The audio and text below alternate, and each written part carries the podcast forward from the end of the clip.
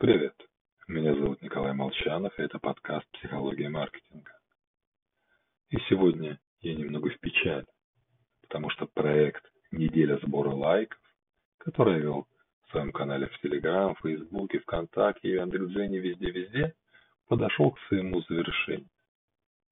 А ведь сколько еще способов убеждения осталось у меня в загашнике.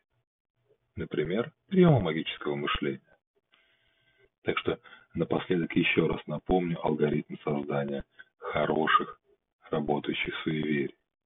Черные кошки, рассыпанная соль, письма счастья, ну и все в таком роде.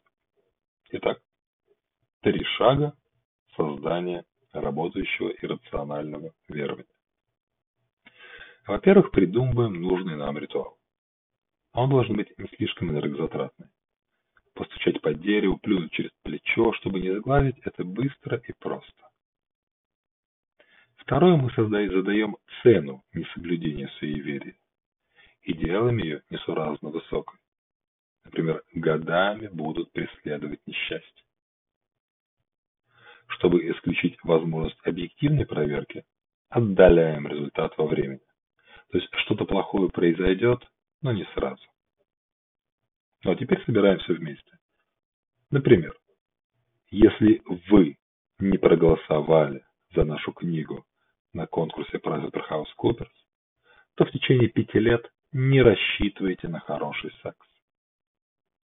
Сразу говорю, пример шуточный. Наша жизнь не зависит и не должна зависеть от лайков.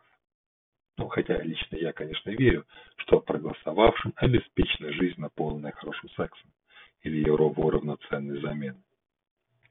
Ну, в любом случае. Огромное спасибо всем, кто меня поддержал. Ну или безуспешно старался. Для меня это и правда важно. Так что, если вам когда-нибудь потребуется мой совет, добавляйте э, «Кстати, я лайкнул» или «Лайкнула твою книжку». Ну а дальше можете видеть за меня веревки. Кто не успел, до 4 марта еще есть время проголосовать. Как и где, можете прочесть в нашем телеграм-канале. Плюс в конце февраля я постараюсь приготовить участникам небольшой сюрприз. С вами был Николай Молчанов и подкаст «Психология маркетинга».